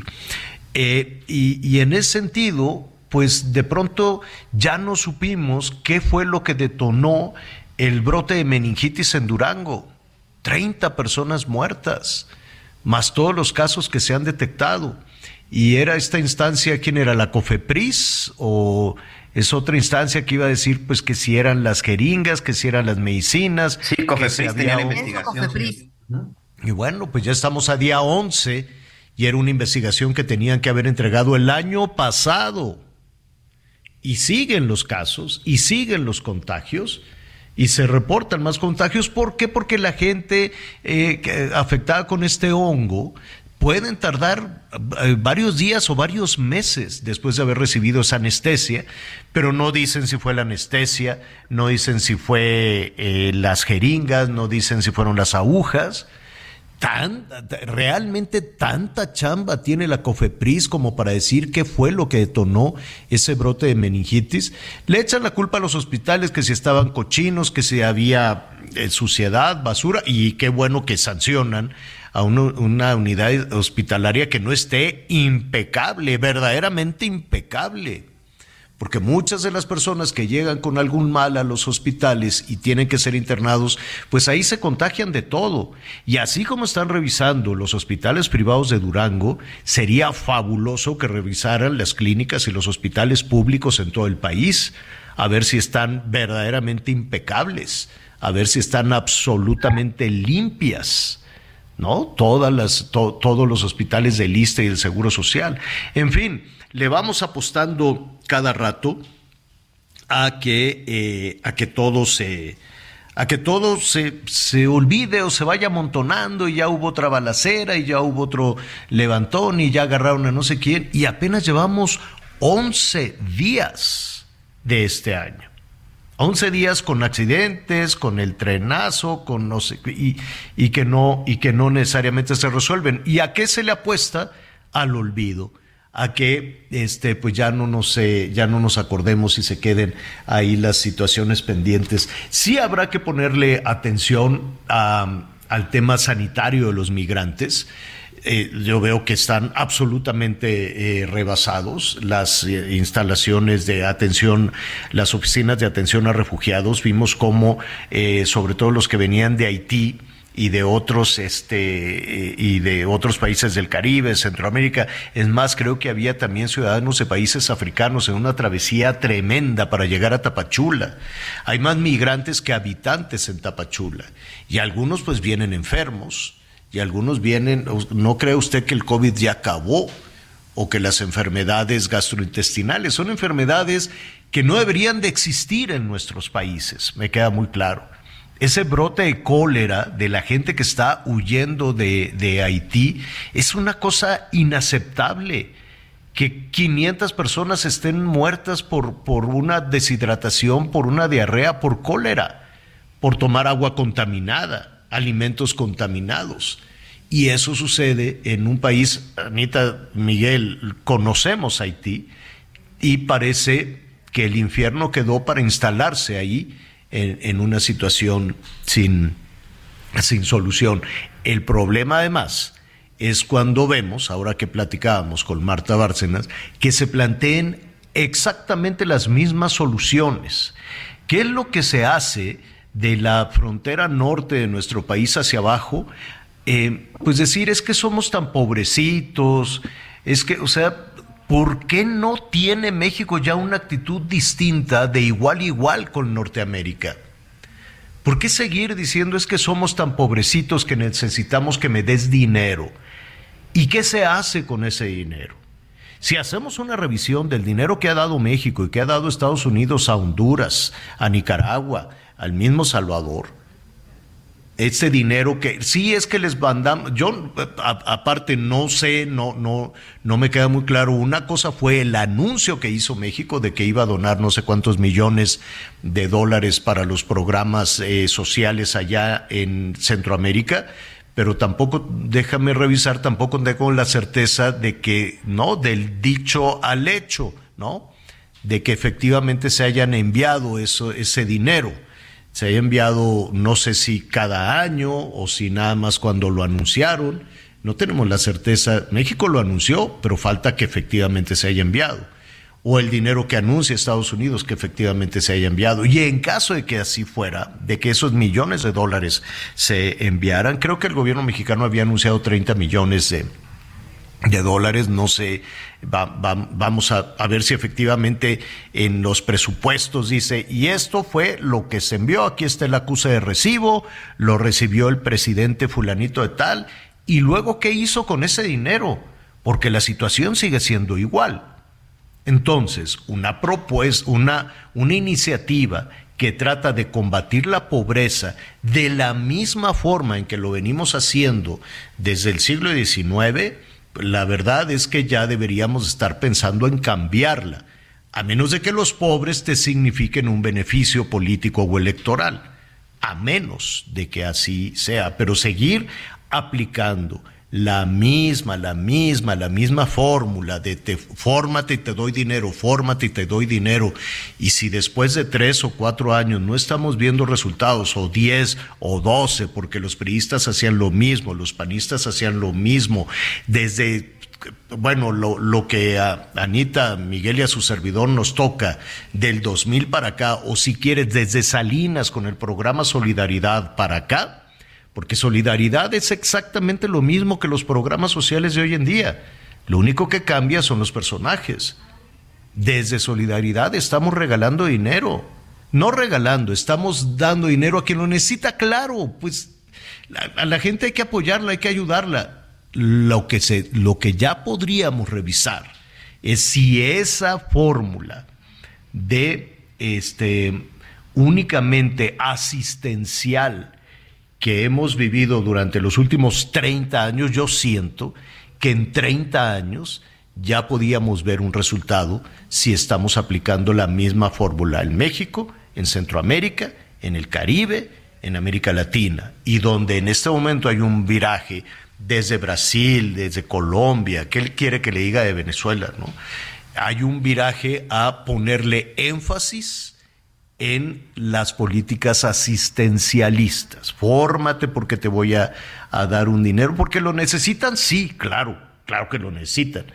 Vivimos en unos países empobrecidos, pero 30 años después creo que ya nos dimos suficiente tiempo para ver si ese tema, este, para ver si este tema eh, jala. Así es que em, Ay, pues esperemos que no se nos sigan, que no se nos sigan encimando cosas. Oiga, bueno, em, vamos a abrirnos, vamos a abrir aquí un paréntesis, vamos a hablar de gente exitosa, exitosísima, que no se cree usted que el glamour es algo sencillito, ¿no? Guillermo del Toro, pues eh, Guillermo del Toro ha trabajado muchísimo este, para ser uno de los cineastas más reconocidos en el mundo. Qué bueno que le dan ese reconocimiento. Seguramente va a llegar así a los Óscares también. Creo que Bardo se va, vamos a ver qué sucede, ¿no? Ya, ya veremos ahí. Creo que no ha tenido, pues por ahí tanta, tan, tanta aplicación. Y también, pues vamos a hablar de esta veracruzana excepcional pero este primero vamos a los detalles de lo que sucedió en la entrega de los Globos de Oro. Nayeli Ramírez, qué gusto saludarte. ¿Cómo estás? Hola, buenas tardes, Javier, Anita, Miguel. Qué gusto platicar otra vez con ustedes y qué gusto hablar de este tema que fueron los Globos de Oro. Aunque fue una ceremonia muy inusual, Javier, porque estábamos acostumbrados a verla en los, el segundo domingo de enero y ahora la vimos en un martes. Eh, todo esto viene a colación de toda la polémica que ha tenido esta Asociación de Prensa Extranjera de Hollywood, estos escándalos, eh, eh, los han acusado de, de sobornos, de que no han tenido una equidad en, en el jurado, que no había personas de color, que había muy pocos latinoamericanos, una serie de escándalos que hasta la NBC el año pasado dijo yo no voy a pasar los premios y no les pasó, todos los que somos amantes de estas premiaciones tuvimos que empezar a buscar eh, dónde la veíamos y en redes sociales. Y ahora pues ya la NBC los perdonó, la pasó, desgraciadamente en Latinoamérica no tuvimos acceso a la transmisión, entonces igual tuvimos que estar eh, viendo links piratas, este, redes sociales de los mismos artistas que iban, pero bueno, pues ya aquí lo pudimos ver y pudimos ver el gran triunfo de Guillermo del Toro, que ya se veía venir, eh, Javier, como tú lo dices, esta película, la verdad, eh, la hizo con mucho cariño, la hizo en 10 años, se tardó 10 años en hacerla, entonces era muy merecido el que ganara como mejor película de animación. No se llevó las otras dos categorías que eran eh, mejor canción original en mejor banda sonora, pero bueno, eso no importa porque se subió al escenario como es él, bien bonachón, eh, se rió, dijo algunas cosas eh, graciosas, dijo que, esa que ya, que ya traía sus sus tequilitas, dijo. Sus tequilitas encima, ya ves que la acostumbra en cualquier lugar del mundo, en cualquier premiación que esté, saca la botella de tequila, le invita a sus colegas y dice que era muy padre subirse, que ya estaba un poco borracho, pero que estaba muy contento y se le notó este premio, se lo merece mucho porque déjame decirte un detallito muy eh, nostálgico de esta película. Esta película se la se la pedía a su mamá que la hiciera, bueno, su mamá le decía, haz este cuento, me gustaría verlo de tus manos porque fue uno de los primeros cuentos que su mamá le, le enseñó a Guillermo del Toro. Cuando hacen la premiere en Londres, la primera vez que se ve esta película, ese día su mamá falleció.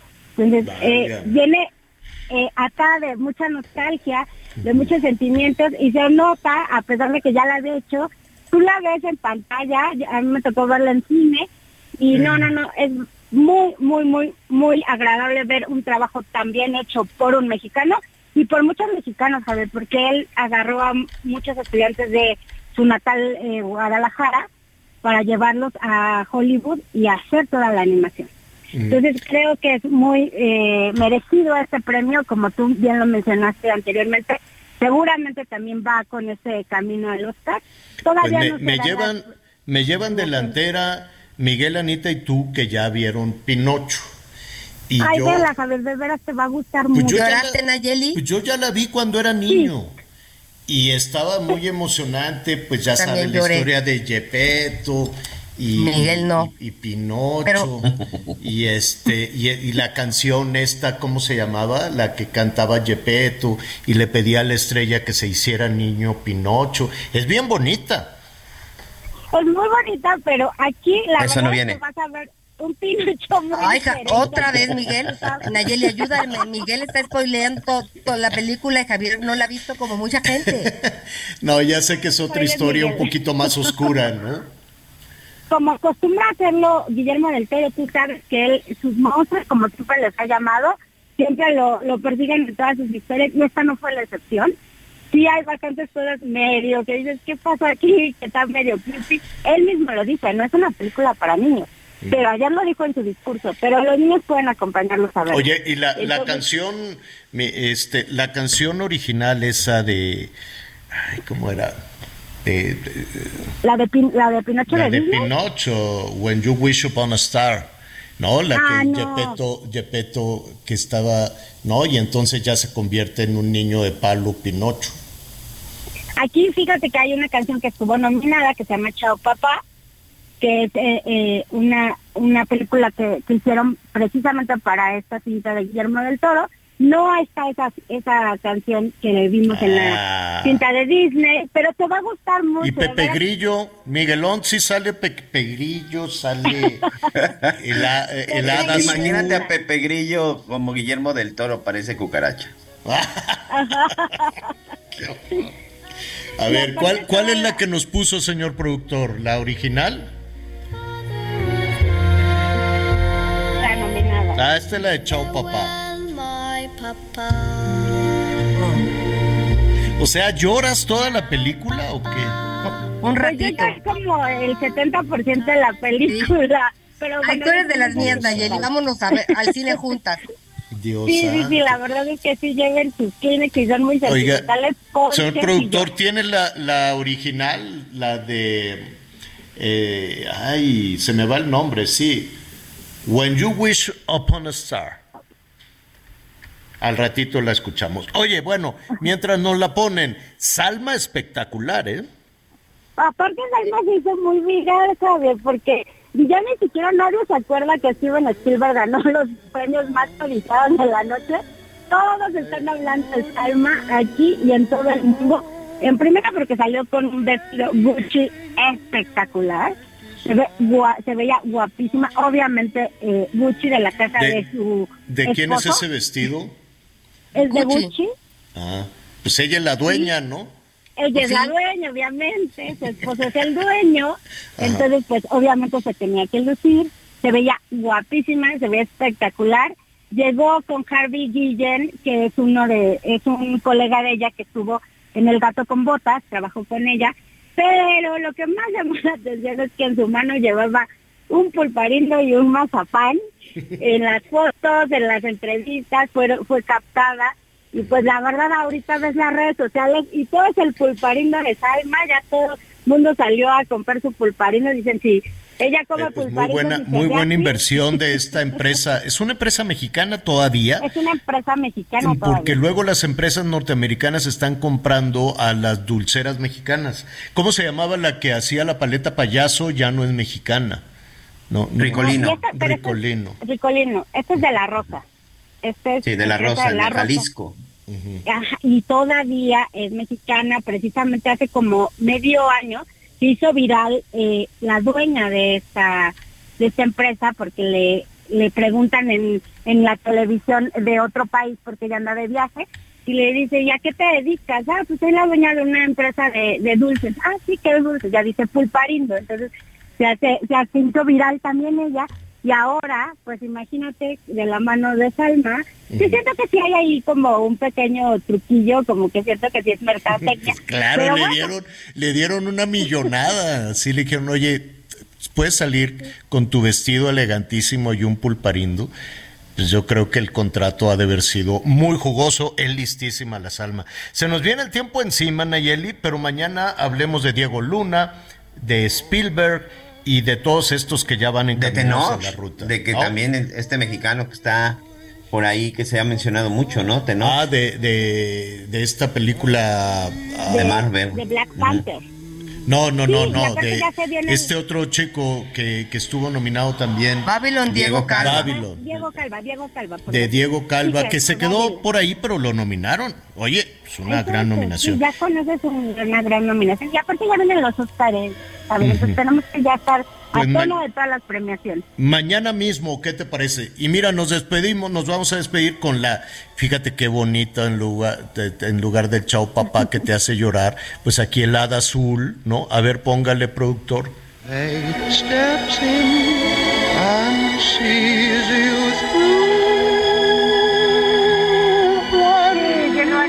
Bueno, y se llevó Óscares en el 45, en el 41, no me acuerdo. Entonces Gepetto cantaba esto y el hada buena, pues lo hizo niño. Fíjate qué bonita. Esa era la que quería ver la mamá de Guillermo, seguro. No, pero, le- pero sí tuvo la oportunidad de verla antes de fallecer. Bueno. Y él dice que le encantó. Bueno, qué bueno, qué bueno. Platicamos mañana, ¿te parece bien? Platicamos mañana, Javier. Que tengan muy bonita tarde, Anita, Miguel. Gracias, Besos, gracias. Nayeli. Gracias. Oye, vámonos pues, Anita Lomelí, gracias. Algo calientito, buenas tardes, te vemos Va. en la noche, gracias. Me parece muy bien, Miguel Aquino, gracias. Buenas tardes, buen provecho. Buenas tardes, yo soy Javier Alatorre, ya lo sabe, a las diez y media en Hechos se va a poner bueno con Pinocho y toda la cosa, el hada buena, todas estas cosas lindas. Y eh, yo lo invito a que siga con nosotros en el Heraldo Radio.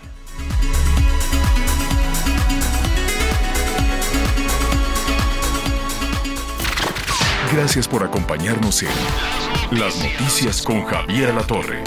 Ahora sí ya estás muy bien informado.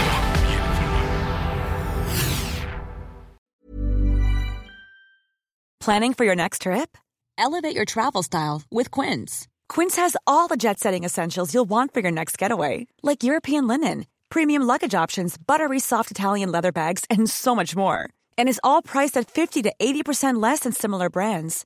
Plus, Quince only works with factories that use safe and ethical manufacturing practices.